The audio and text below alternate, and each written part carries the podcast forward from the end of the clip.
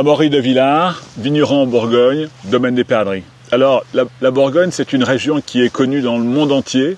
Euh, c'est un petit vignoble. Euh, c'est un vignoble qui est la terre de naissance de deux cépages que sont le chardonnay et le pinot noir.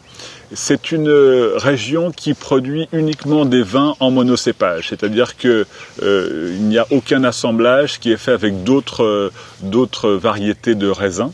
Et euh, c'est une terre qui, euh, qui a commencé à être, à être, organisée par les moines. Sans les moines, nous ne serions pas là pour en parler aujourd'hui.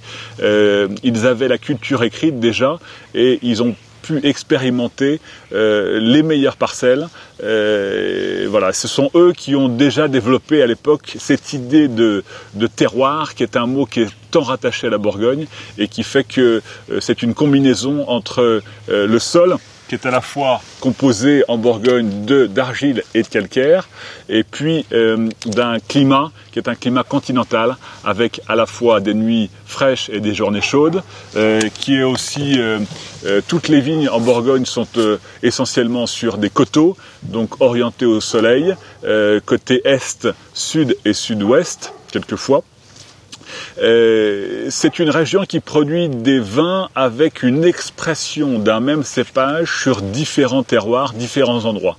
Donc, euh, si on prend par exemple l'exemple de la Côte de Nuit, qui produit, euh, de très beaux, vins rouges essentiellement, on a une diversité d'expressions entre des vins que, l'on peut trouver à, à ou à, à Vaune Romanée ou à Chambol-Musigny, en comparaison de vins qui sont qui seront produits à Nuit Saint-Georges, qui sont totalement différents. Mais c'est ça la grande diversité de notre métier.